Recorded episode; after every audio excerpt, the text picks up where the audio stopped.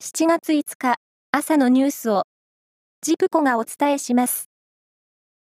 東京電力福島第一原子力発電所の処理水の海洋放出をめぐり、計画の安全性を検証してきた IAEA 国際原子力機関は昨日、放出計画は国際的な安全基準に合致するという包括報告書を公表しました。計画通りの段階的な放出であれば、人や環境への放射線の影響は無視できるほどごくわずかだと評価しています。厚生労働省が行った去年の国民生活基礎調査で、子供がいる世帯数が初めて1000万世帯を割り込み、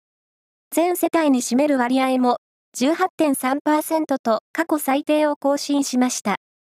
少子化の加速が改めて示された形です。一方、同居の家族らによる介護では、介護を受ける人と世話をする人が、共に65歳以上の老老介護が、過去最高の63.5%に達しました。乳幼児がかかりやすい夏風邪、ヘルパンギーナが流行し、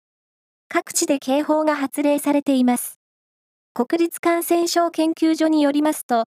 感染者は先月下旬に速報値で去年の同じ時期の40倍余りに増え、18都府県が警報レベルとなりました。専門家は、新型コロナウイルス対策で感染者がここ数年減少し、免疫を持たない乳幼児が増えたことが流行の原因と指摘しています。プロ野球は昨日、6試合が行われ、中日は巨人に1対5で敗れました。ヤクルトが DNA を4対3で破り、3連勝。広島は阪神に9対1で勝ちました。パリーグは、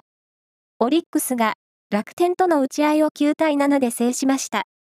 日本ハムはソフトバンクと対戦し、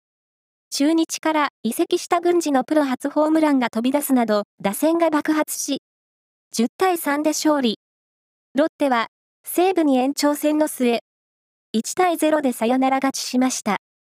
以上です。